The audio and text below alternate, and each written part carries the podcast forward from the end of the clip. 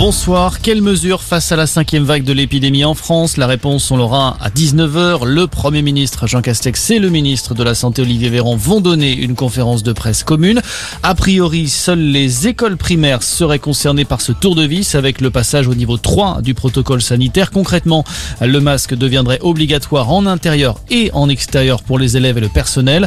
Insuffisant, préviennent déjà les syndicats d'enseignants. Écoutez Guylaine David, co-secrétaire général du SMIP FSU.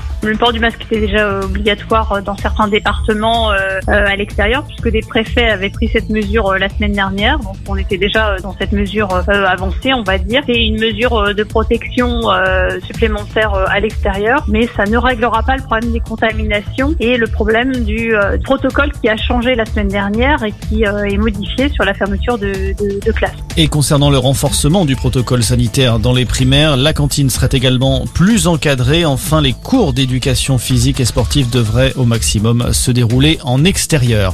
Dans le reste de l'actualité, ils ont affiché leur unité tout au long de la journée. Oubliez les tensions. La candidate des Républicains à la présidentielle, Valérie Pécresse, s'est rendue aujourd'hui dans les Alpes-Maritimes, sur les terres d'Éric Ciotti, le finaliste malheureux de la primaire qui a tenu à clarifier sa position. Pas question pour lui de trahir sa famille politique. Oui, il va bien soutenir Valérie Pécresse durant toute sa campagne.